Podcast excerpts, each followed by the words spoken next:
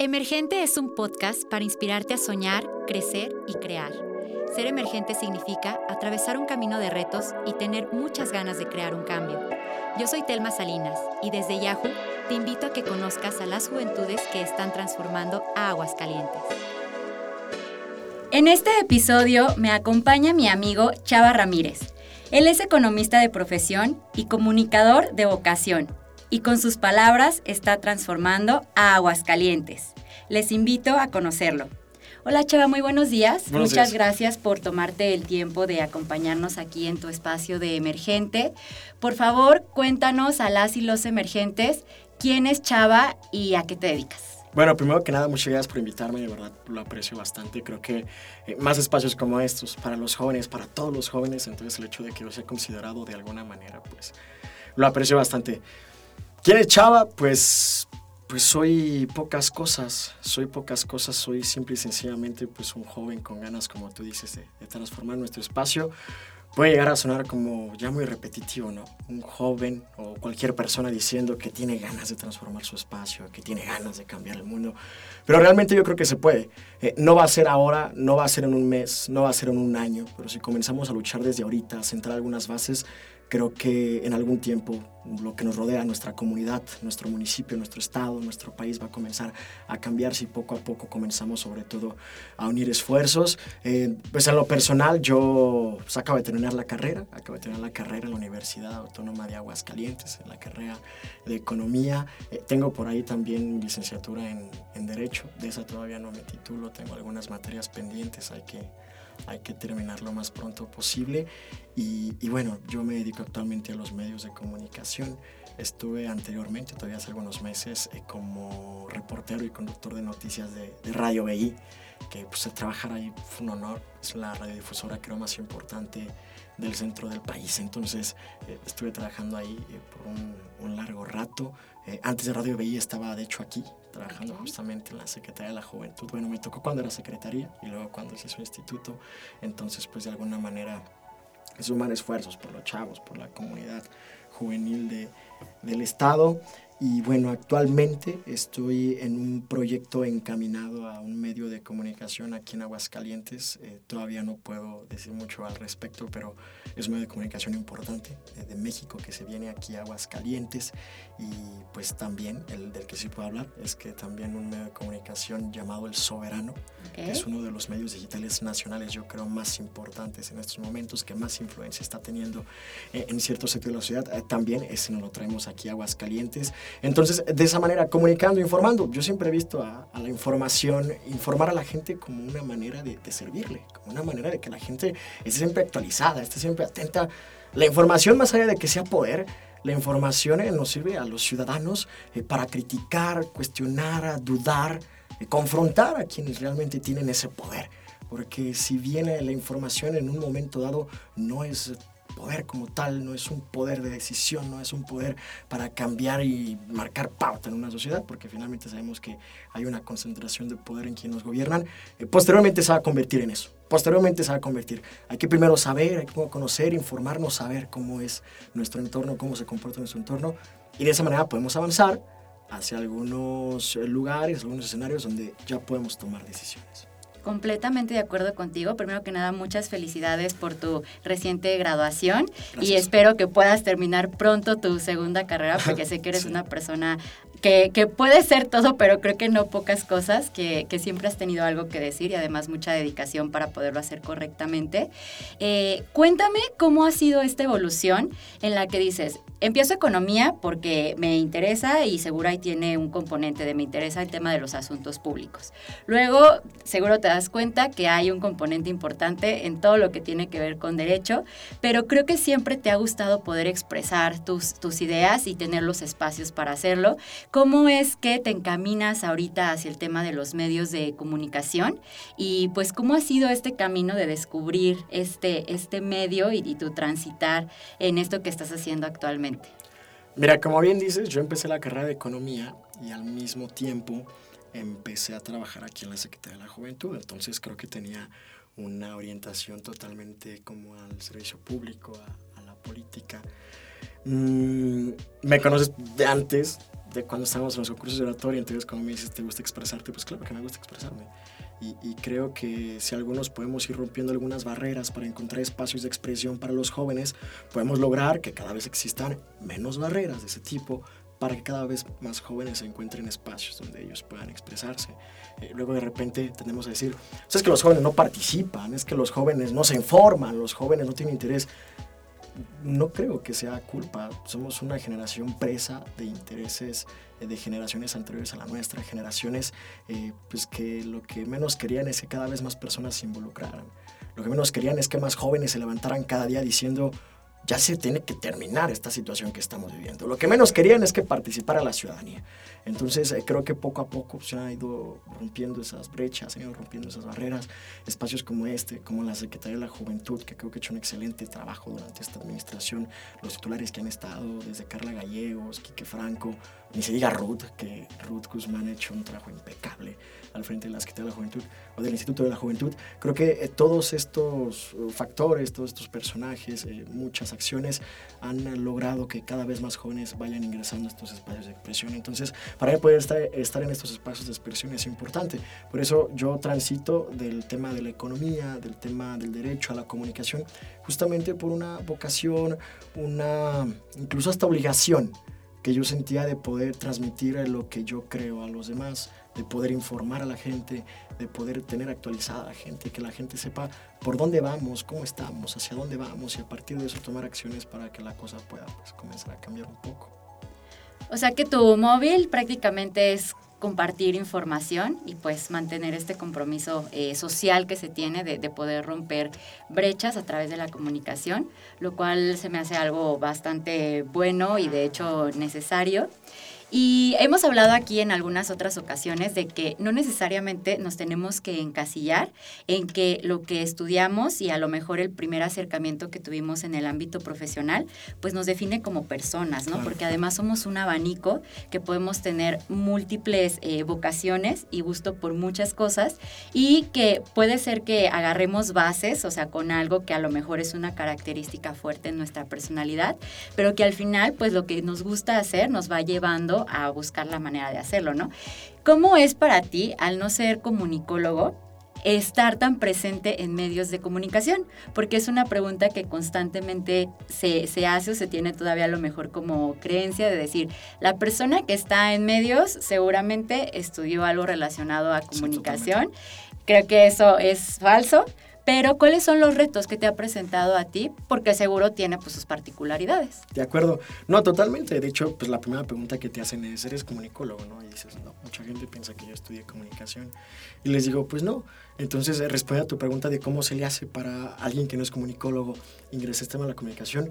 Eh, pues yo creo que primero hay que tener eh, la vocación. La vocación es informar, la vocación de estar cerca de la gente, porque finalmente, insisto, esto es como un servicio público, esto es como servir a la ciudadanía con la información, con estarle dando las noticias, con estarle dando lo más reciente. Entonces, creo que primero hay que tener la vocación también conozco muchos comunicólogos que pues ellos no, no quieren estar en los medios, ellos quieren eh, pues, ser productores o quieren este, eh, un tema más de mercadotecnia, un tema más de producción y, y, eso también se vale. En mi caso, pues tú lo sabes, o sea, el poder expresarnos de frente a la gente creo que a veces es como hasta un, una forma de vida. Entonces, claro que la vocación hay que trabajar también duro. Luego hay mucha gente que piensa que no, pues es que quien está en los medios, pues es alguien que pues de alguna manera es influyente o, pues cómo llegó ahí, ¿no? Siempre la gente dice, ¿cómo llegaste ahí? Pues buscando oportunidades, tocando puertas, trabajando. No soy una persona que queda tanto en la meritocracia, sí creo de alguna manera, pero tampoco creo que a veces nuestro esfuerzo, que nuestras ganas eh, definan el 100% de lo que nos va a suceder, creo que hay muchos factores que influyen, pero pues chambeando, o sea, talacheando. Luego, pues por ejemplo, cuando yo entré a Radio BI, pues hay que empezar para poder llegar a, dar las noticias, que para muchos es como el, top. De repente tener tu, tu, propio noticiero, tener tu espacio informativo, eh, pues hay que trabachar, hay que ser reportero, hay que salir a la calle, hay que andar este, eh, entrevistando a la gente, hay que andar en las ruedas de prensa, que creo que las ruedas de prensa son a veces lo más fácil. Eh, lo complicado a veces es irte al mercadito con la gente, entrevistarla, a la gente toda tareada, toda deprisa, decirle, regáleme dos minutos, señora, ¿cómo, está el mandado? ¿Ya está más caro? Señora, el mandado ya subió, ¿no? Como que los precios de la canasta básica están subiendo. ¿Cuánto le costó la carne el día de hoy? Eh, no se diga eso. Irte luego de repente a... Me tocó, por ejemplo, cubrir el, el accidente a inicios de este año de se me olvida su nombre, pero del... Andrés probablemente. Andrés, sí, Andrés, el accidente que ocurrió en la avenida Colosio, en el cual pues lo, lo terminaron este, matando, no de manera dolosa, pero pues sí por una imprudencia de, de quien conducía el otro vehículo.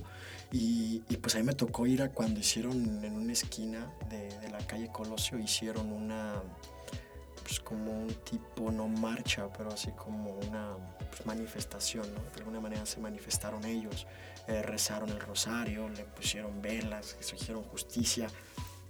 me acuerdo que me tocó entrevistar a su mamá y, y mucha gente diría, ay, oye, este, qué, insensible, ¿cómo vas a entrevistar a su mamá? En ese mismo momento me acuerdo que lo estaba entrevistando y, llegó alguien y me jaló, y no, qué poca madre tienen los medios de comunicación, no respetan el momento. Y bueno, por un lado puede que tenga su punto y es muy comprensible que están viviendo un duelo, imagínate un duelo de ese tipo, pero por otro lado, pues el pueblo necesita ser informado y, cuando digo que necesita ser informado, pues no necesita tampoco detalles, no necesita tampoco morbo o amarillismo, sino que necesita saber cuál es la situación tan delicada, tan grave, tan convulsa de una persona para tomar conciencia. Primero para tomar conciencia, después para exigirle a las autoridades que actúen de alguna manera, ¿no? Entonces, por eso para mí era importante, por ejemplo, tomar esa entrevista, ¿no? Y, te puedo contar de muchas otras eh, entrevistas eh, complicadas más, eh, estando en la calle. Entonces, eso es lo primero, trabajar y, todo ese trabajo va haciendo un cúmulo de, resultados que se van a traducir en, cosas pues importantes, ¿no? Claro. Y creo que también el tema de ir tocando puertas y algunas se abren más que otras, pues algunas nunca se abren. Exacto. Este, pero también uno va aprendiendo, ¿no? Y, creo que cuando te dan una oportunidad de aprendizaje es algo muy valioso, porque puedes empezar a lo mejor como tú dices, me toca hacer la talacha de aprender de saber cómo debo entrevistar, de saber cuándo y qué tipo de lenguaje debo de, de tener, ¿no? Este, el tema de la ética que vas desarrollando y a lo mejor ese colmillo como de, la profesión, pues no se da de la noche a la mañana. O sea, creo que también naturalmente necesita de, de, una incubación, de un crecimiento y que eso se va consiguiendo pues a través del tiempo, de las experiencias y de todo este trabajo. Y evidentemente pues cuando tienes la oportunidad de estar en el espacio que tú querías alcanzar y que por ejemplo en este caso tú dices, llegué y me gustó mucho, lo agradezco y tocan ahora otras cosas porque yo en mi persona y en mi carrera, pues quiero seguir evolucionando y a lo mejor experimentando cosas que a ti te llenen que si ponemos a preguntáramos a lo mejor a algunas personas, pues no todas coincidirían, ¿no? A lo mejor algunas dirían, "No, pero a mí me parecería un mejor proyecto permanecer acá." A mí, pero bueno, eso depende también de cuáles sean los objetivos personales, pero pues sí, o sea, nada se da espontáneamente y tampoco de la noche a la mañana. Creo que sí hay una gran diferencia entre cuando algo se construye desde un trabajo y cuando algo a lo mejor pues es puesto, ¿no? Y que te dicen justamente, ah, no, pues vente porque sí. Y entonces tú llegas sin ninguna tabla, sin ningún tipo de conocimiento. Creo que también pues el impacto que tú tienes, eh, incluso social, pues es diferente. Y en ese aspecto también considero que sí, a ver, ser periodista en México es una de las profesiones más riesgosas porque pues no tenemos eh, mucho camino trabajado o a lo mejor no lo hemos querido hacer o, poner esa atención, también está la omisión por parte del gobierno, de tener protocolos correctos para la protección de los eh, reporteros y para poder generar una información de contenido este, pues informativo que tenga una, una, buena base y es riesgoso, ¿no? Entonces también pues no toda la gente por eso o no todas las personas que llegan a tener una preparación en temas de comunicación desean estar en los medios porque también puede llegar a ser algo complicado, ¿no?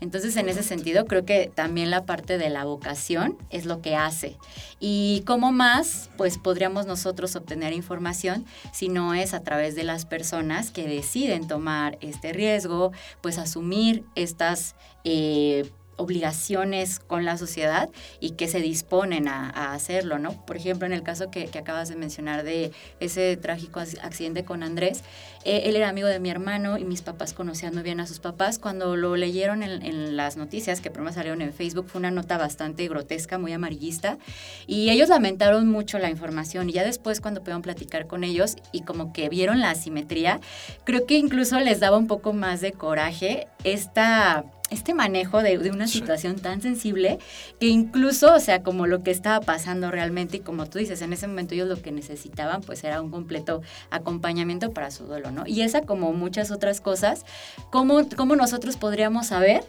qué estamos recibiendo de información de calidad y qué es información falsa si no es a través pues de de un periodismo de calidad, ¿no? Entonces también por esa parte, pues muchas felicidades porque te has comprometido con hacerlo. y además siendo muy joven, ¿cuántos años tienes, Chava? Eh, cumplo 23 este año. Cumples 23.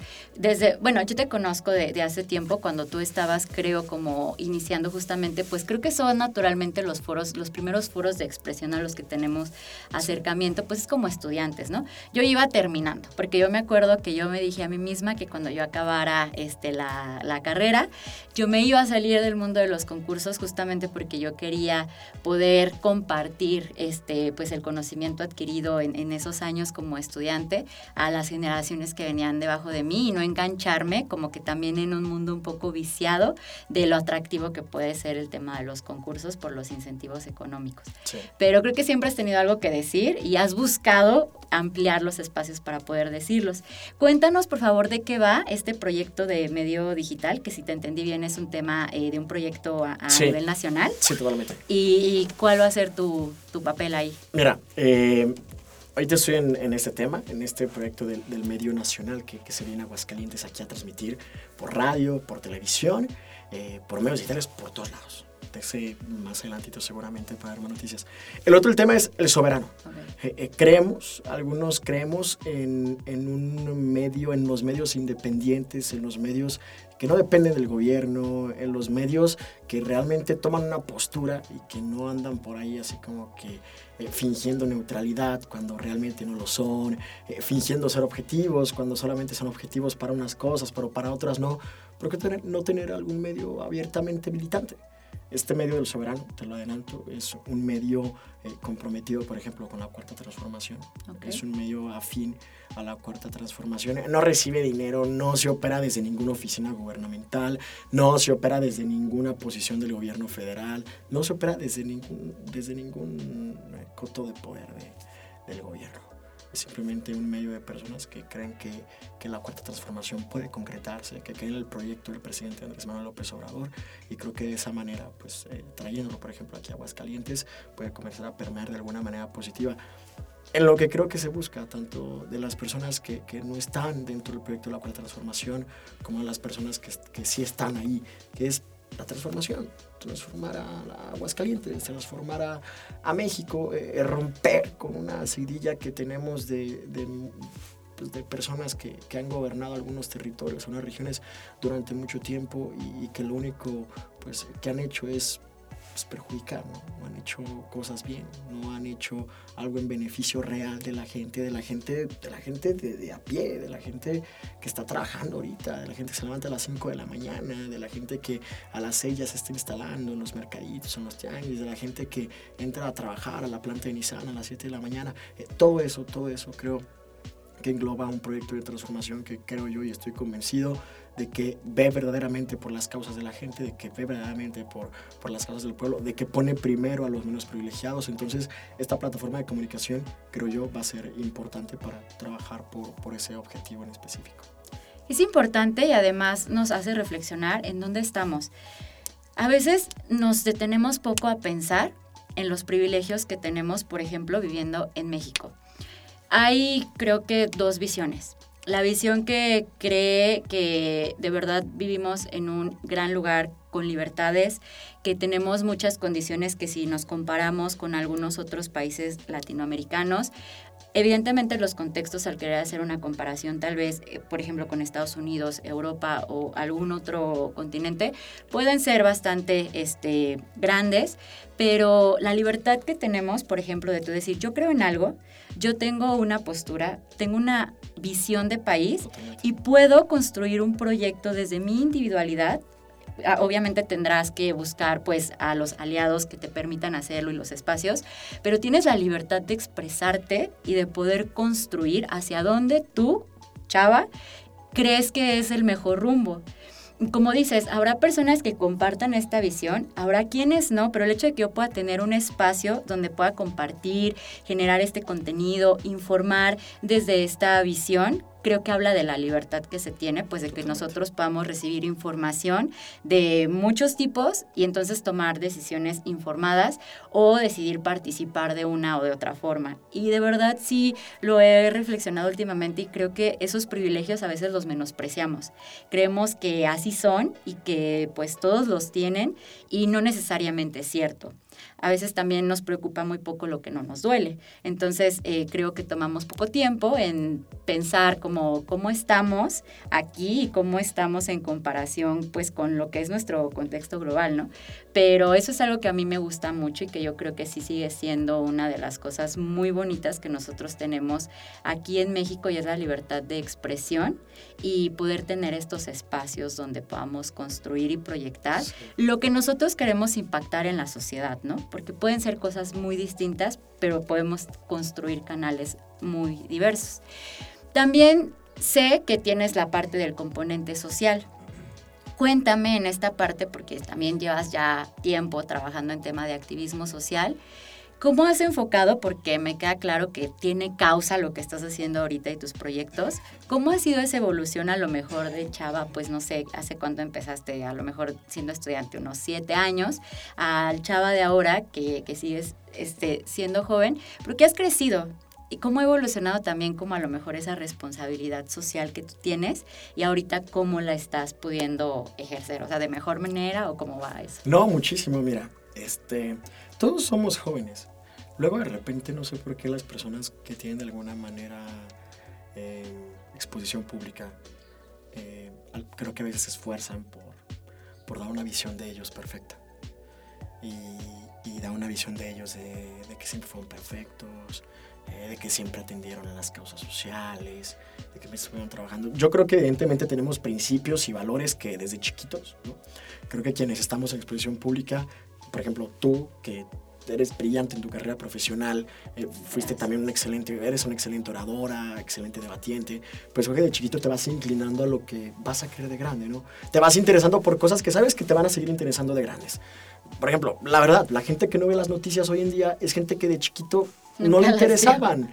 Y, y estoy seguro que así como yo, tú desde la primaria, desde tercero o cuarto de primaria, ya andabas hablando de temas que luego los adultos decían, ah, caray, ¿y este por qué está hablando de esto? Es más, yo me acuerdo que yo desde primero hablaba de política y me ponía a pelear de política con mis tíos y era como, seguramente yo decía barbaridades, pero ya hablaba yo de eso y, y me acuerdo que mis tíos llegaban hasta a enojarse y a responderme como estuvieran debatiendo con alguien que sabe, ¿no? Aunque yo sé que no sabía y seguramente hoy en día tampoco sé demasiado. Pero mira, Llegué yo, por ejemplo, a mi juventud, que a lo mejor es el punto neurálgico. Eh, desde la secundaria, igual me, me, interesó el tema social. Desde la secundaria, el tema de la sociedad de alumnos, de la técnica 1, el tema de la oratoria, la oratoria desde la primaria. En la primaria también, lo del parlamento infantil, que tenías que... Un día en el cabildo se llama. Un día en el cabildo también. Todo eso, todo eso me interesó. En la preparatoria me interesa también, pero evidentemente en la preparatoria tuve mi época de rebeldía, ¿no? Tuve mi época en la que pues echas desmadre, mi época en la que andas por ahí de indisciplinado, pero a pesar de eso, siempre mantuve mi mente bien fija en lo que yo sabía que me interesaba, siempre mantuve como mi idea bien fija de lo que yo quería llegar a ser en algún momento. Entonces, pues mi evolución en la prepa, un muchachito medio indisciplinado, pero siempre ahí debatiendo, siempre ahí peleándose por, por ideales. Eh, llego a la universidad. En la universidad sí me calmé un poco más. Ahí creo que fue donde agarré el norte. En la universidad, cuando entré yo en el 2018, me tocó mi primer concurso nacional del Universal. Creo que eso me centró demasiado. Me hizo darme cuenta de muchas cosas. Eh, primero, pues conoces gente de todo el país. Entonces creo que era la primera vez que yo tenía la oportunidad de conocer gente de todo el país. Eh, ves las distintas maneras de tanto de pensar, o sea, porque pues, tenemos un estereotipo de cómo piensan los estados, pero también de ser, o sea, el, el, que es así como muy culto y que en cada palabra y cada plática que tiene te cita cinco frases de Fernando del Paso o de Jaime Sabines y dices, wow, qué padre, ¿no? Me gustaría tener de repente ese acervo, ese acervo eh, literario y también luego de repente la muchacha y quiere ser poeta, Me acuerdo de Georgina Hernández, que estudia en la Facultad de Derecho de la UNAM. Ella siempre dijo, mi sueño es ser poeta ya publicó un libro y, bueno, un sinfín de cosas, ¿no? Entonces, eh, creo que eso de Universal Marta marca un antes y un después y es cuando yo digo, el tema es la lucha, el tema es la lucha social, el tema es la lucha por la gente. De hecho, un año después de eso, tú te acuerdas bien, lanzamos este, junto contigo, junto con Jared, el tema de las playeras contra el cáncer, que fue de mis primeras incursiones en el tema social. Este, ya traía yo temas sociales universitarios, eh, ya tuve yo anteriormente, pues trabajando yo trabajando con asociaciones que de alguna manera pues hacían algo en beneficio de la sociedad.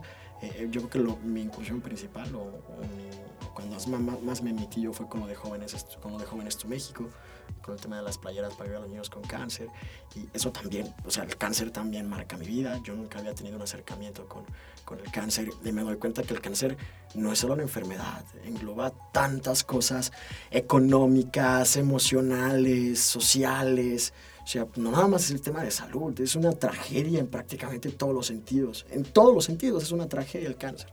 Eso también me marca, este, me marca a la pandemia.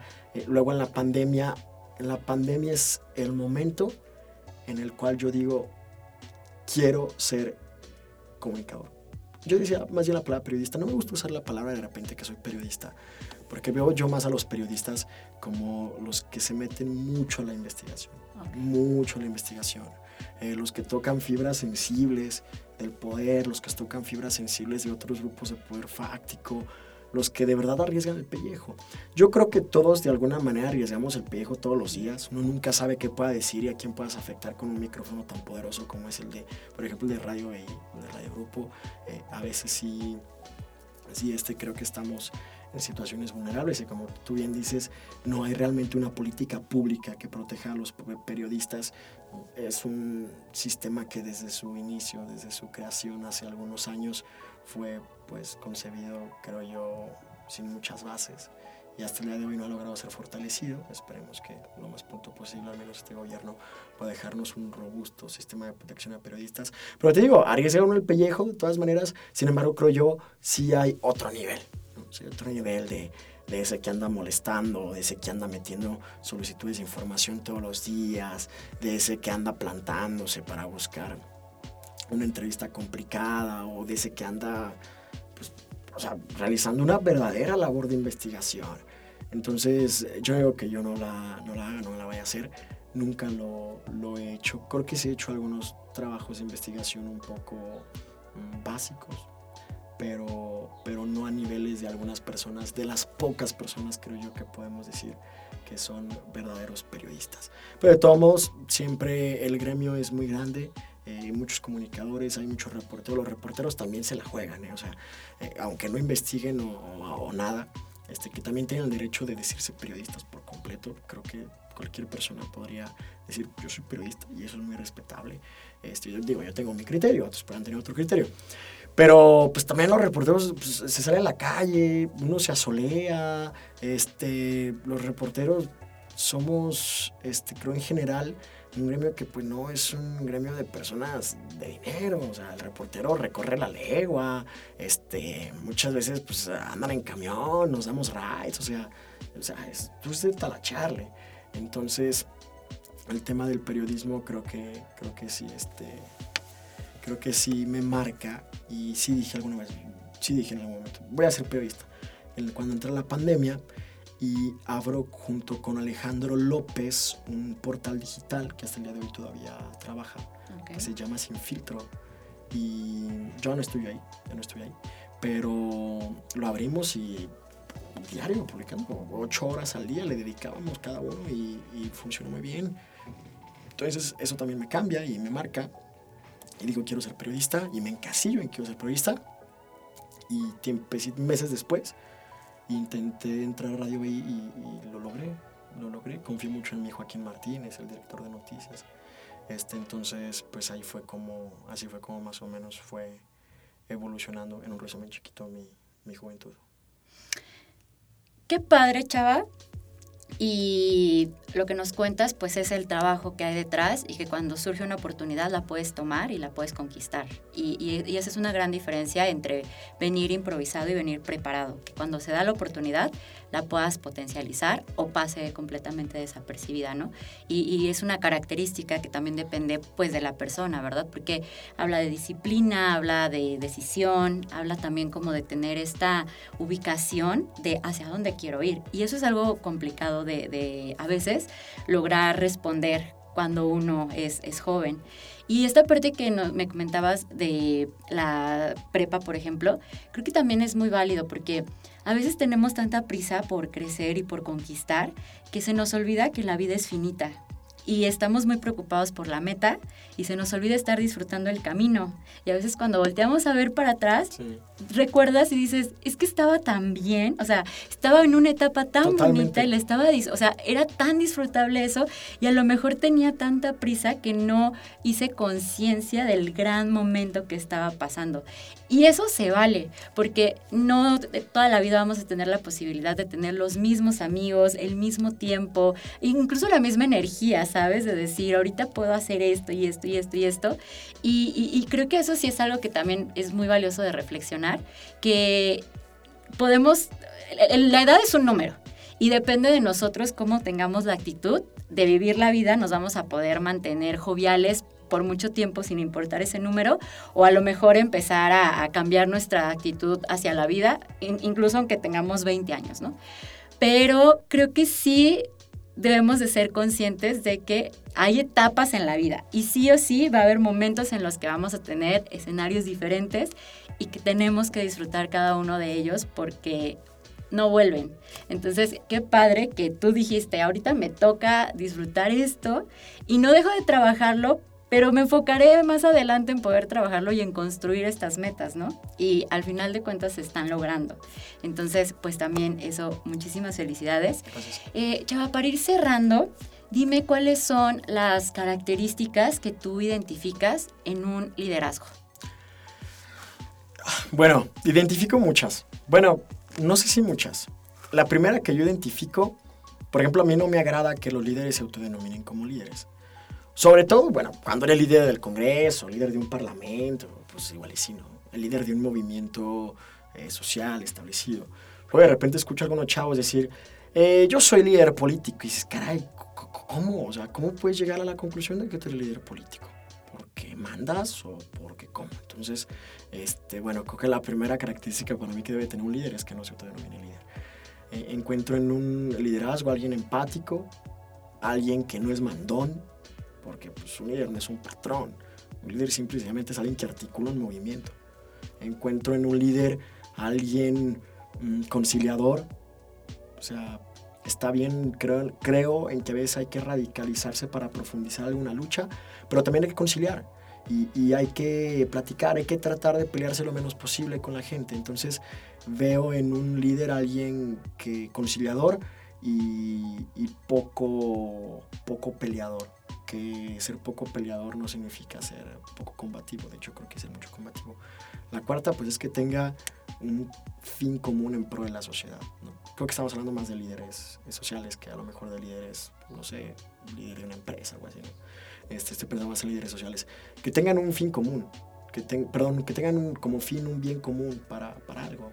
Puede ser un, un sector en específico de la sociedad, puede ser una causa, alguna enfermedad, puede ser en general, pero que tenga, que tenga como, como, como fin un bien común para la sociedad.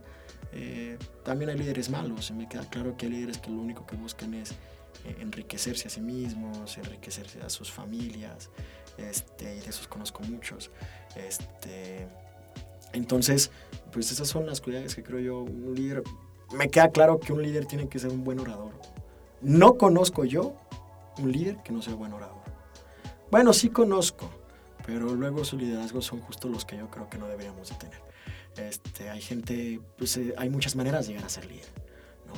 Eh, hay líderes que son líderes porque son los del varo, hay líderes, los que tienen el dinero, ¿no? son los que tienen el recurso, entonces son ellos los líderes. ¿no? Eh, hay líderes que son líderes porque son malvados, porque son, este, pues son autoritarios o porque de alguna manera pues, tienen el poder que, ostentan porque son hijos de alguien importante y, y, pues de alguna manera tienen ellos la facilidad de implementar un liderazgo con, con un respaldo exterior y, y, también con un fin que no es muy bueno. Y pues está el, el líder, eh, el de calle, o sea, está el líder, el, el líder bien, o sea, el líder que, que, que, habla, el líder que se expresa, el líder que se comunica bien, el líder que pone acción, el líder que no manda, sino que más bien coopera y sugiere y que tiene la intención la primera intención es organizar, o sea, el líder sirve para organizar y, y la segunda intención es encaminarse a, hacia ese bien común del que, del que yo hablo. Eh, siempre complicado definir un líder, o sea, que, que es un líder, pues, pues, pues, está complicado, pero más o menos ese creo puede ser un buen acercamiento, este, un buen acercamiento a lo que a lo que yo creo a lo que yo creo puede puede tener un líder. Qué mejor que tuviéramos pues líderes verdaderamente convencidos de, de las causas, eh, que sean causas bondadosas, que sean causas que nos ayuden, que ayuden a la gente a salir adelante. Creo que esos son los liderazgos a los que nos teníamos que, a los que nos tengamos que rodear. Coincido contigo y creo que estamos transitando hacia eso. Chava, para despedirnos, por favor compárteles a las y los emergentes cuál es tu consejo para aquellos que justamente quieren usar su ideología y el poder de la palabra para poder hacer la transformación en su metro cuadrado. Mira, creo que lo primero es ser buena persona y es prácticamente imposible definir pues, qué es ser buena persona. ¿no? Claro. ¿Cuántas definiciones podemos encontrar de ser buena persona? Pero creo que tener buenas intenciones. Tener buenas intenciones. Eh, eh, ser justo es ser feliz. Quien es justo, quien es eh, congruente, quien es de alguna manera, pues, podemos ir recto, pues es feliz. Tener la conciencia tranquila, tener la conciencia limpia, creo que eso de, de, cierta forma te hace ser feliz. Entonces creo que eso es ser lo primero, tratar de, de limpiar nuestra conciencia. Es importante estar bien psicológicamente para después poder eh, estar articulando un movimiento afuera, creo yo. Eh, es importante estar bien acá dentro de nuestra cabeza con nosotros creo que todos tenemos nuestros momentos y nadie es perfecto y nadie está siempre feliz o nadie siempre está estable emocionalmente. El tema emocional, pues no soy psicólogo, pero sé que es un tema que se construye y sé que no es un tema de que de la noche a la mañana vas a ser feliz. Eso puede que solo te provoque altibajos muy constantes en tu, en tu, en tu, en tu, en tu tema emocional. Entonces creo que yo que es importante estar bien con uno mismo para después salir a la calle, ¿no? para después salir con los demás, para después reunirte con más jóvenes. Entonces, importante. Creo yo que también es importante ser ordenado, hay que ser ordenado, hay que tratar de ser sistemático para poder también impulsar algo. Y creo que hay que tener un interés genuino, ¿no? No hay un librito, no hay una teoría, no se necesita estar preparado, no se necesita eh, haber estudiado, no se necesita ser científico, eh, se necesita simple y sencillamente muchas, muchas ganas de transformar. Y importante siempre pues estar actualizado, estar informado, eh, importante siempre también saber expresarnos, importante siempre el tema emocional se, se, se, refleja mucho en cómo nos expresamos a veces, sobre todo la, los líderes, ¿no? Eh, pues un líder agresivo, un líder grosero, un líder mandón, creo que refleja a lo mejor no mucha tranquilidad en su cabeza, a lo mejor refleja desesperación, eh, refleja ansiedad, no lo sé. Eh, en cambio, un líder empático, un líder tranquilo, un líder de fuerza de palabra, pero de, de, nobleza, de nobleza del corazón, de nobleza con, su, con lo que menciona, pues seguramente es alguien que, que, en su cabeza tiene un poquito más de claridad de lo que busca, de lo que quiere. Entonces yo creo que por ahí van esas cosas. Hay que leer, hay que tratar de leer un poco, eh, hay que tratar de, de, escuchar a la gente, hay que caminar mucho la calle. Luego hay líderes o, o creo yo hay una tendencia que, que, que, también estoy viendo que como que ya comenzamos a darnos cuenta que por ahí no va el tema. Pero no sé si tú compartas conmigo que hay una tendencia de, de últimos tiempos que de alguna manera sí incentiva la participación, pero por otro lado nos ha alejado un poco de las calles.